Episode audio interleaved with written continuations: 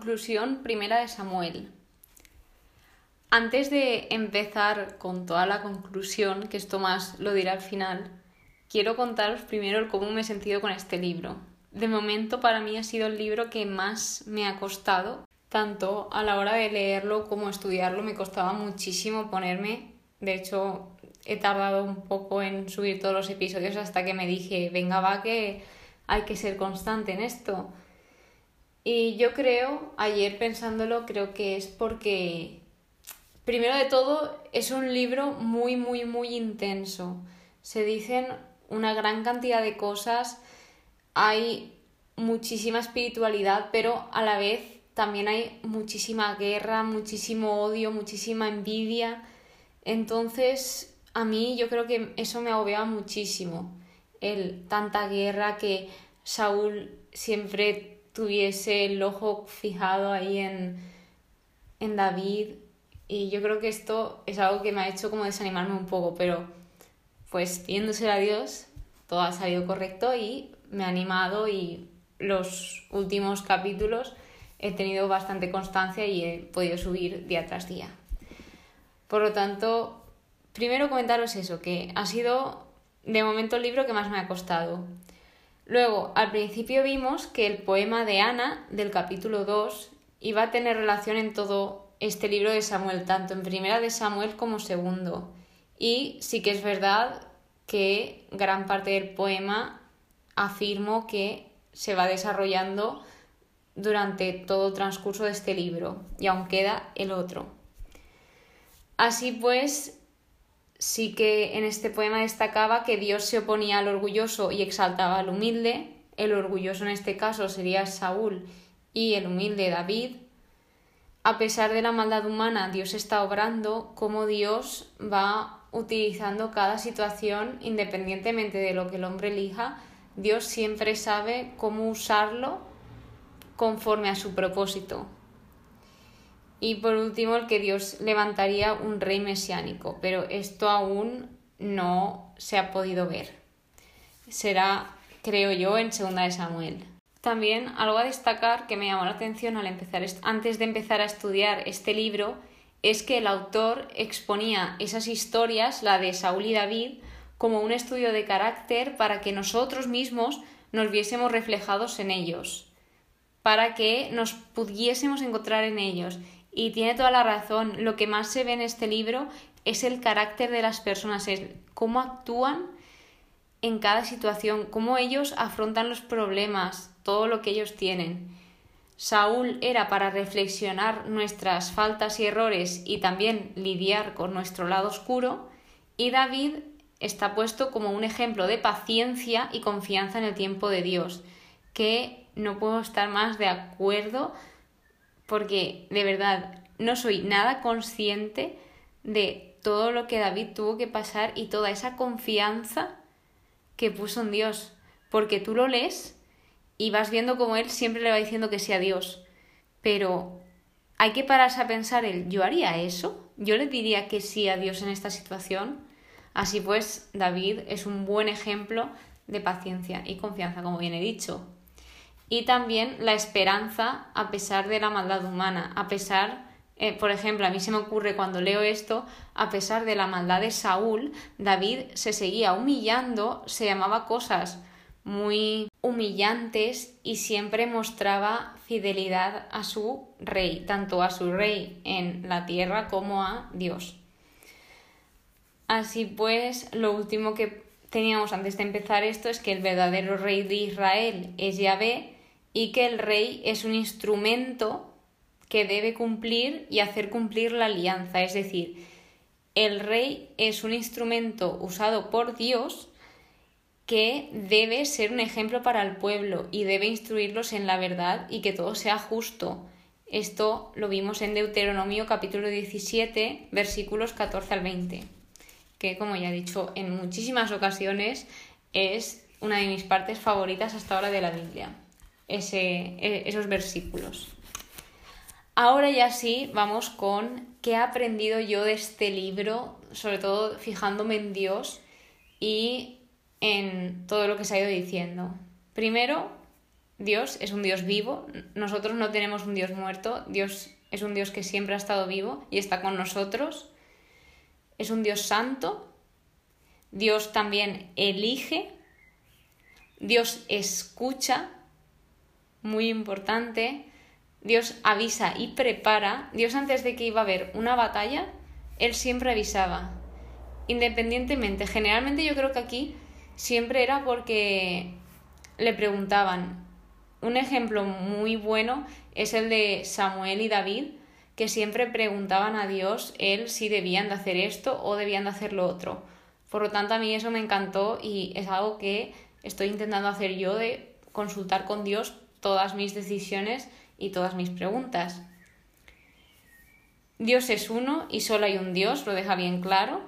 Dios es fiel, Dios cumple sus promesas, Dios es justo, Dios responde a las oraciones, Dios usa todo para bien, aprovecha, que esto ya lo he comentado antes un poquito al principio.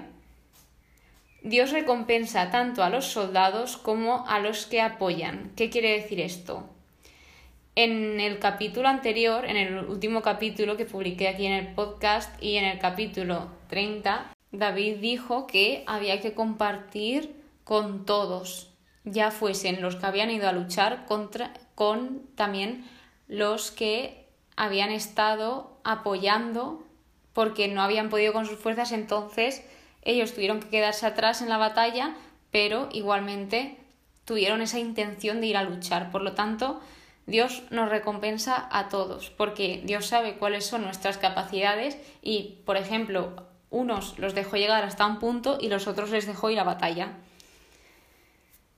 Se ve en este libro también la protección de Dios, sobre todo hacia las personas que le son fieles y las personas que cumplen su palabra de este libro, sobre todo lo que extraería son las oraciones que se pueden llegar a hacer al leer este libro, porque tanto el ejemplo de Samuel y David es muy bueno para que nosotros de ahí extraigamos oraciones como yo os puse ejemplos en los primeros episodios de este libro y pueden salir oraciones muy bonitas y muy buenas.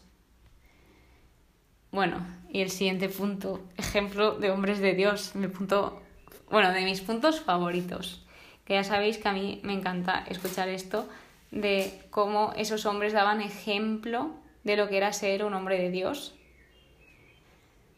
También, por otro lado, vemos los errores repetitivos, sobre todo de, de Saúl, que no para de caer siempre en los mismos errores, las excusas de aquí aprendemos que no debemos de poner excusa porque el carácter de Saúl era que era muy excusero, empezaba a hacer las cosas como a él le parecía y se excusaba, ay, es que pues pasaba esto, pues pasaba lo otro, pero yo lo he hecho, pero lo había hecho a su manera.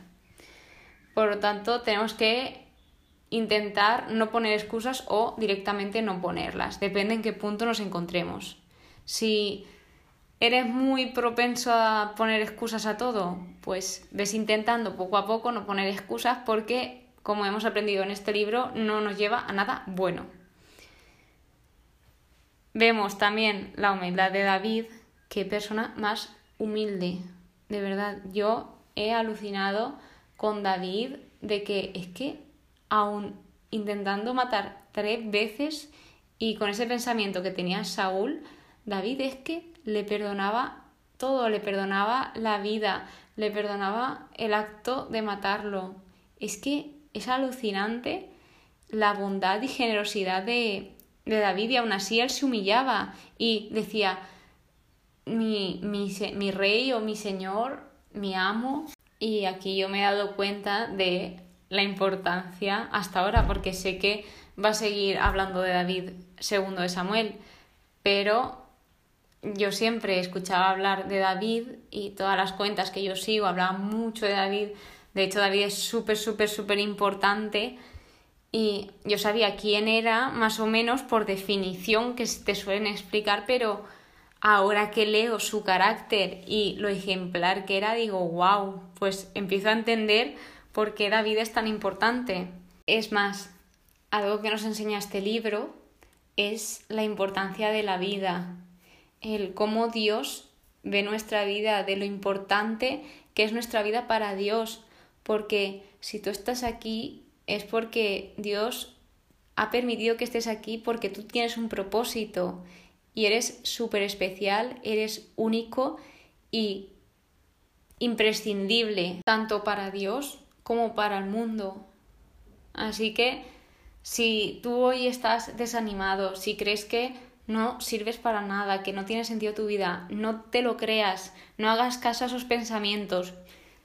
Tú eres importante y Dios te ama y estás aquí porque Dios tiene algo muy grande para ti. Los últimos puntos que tengo es el daño que hace alejarse de Dios, de que si rechazamos a Dios, poco a poco nos dejará de hablar. Es decir, Saúl al principio estaba cerca de Dios porque Samuel se lo había transmitido muy bien, de hecho Samuel le dio a conocer la palabra de Dios, pero Saúl poco a poco se ve que la fama, el éxito de ser rey, todo el poder, le fue como haciendo subir ese ego y al subir ese ego él se iba apartando de la palabra de Dios. Por eso tiene sentido lo que os he dicho antes de Deuteronomio. Dios impuso esa ley hacia los reyes para que no pasase lo que le pasó a Saúl, que al estar tan apartado de la palabra de Dios y a la vez de Dios, él perdió la cabeza, se volvió loco, obsesivo, con odio, ira y solo quería matar, tenía odio en su corazón y esto le llevó a la perdición.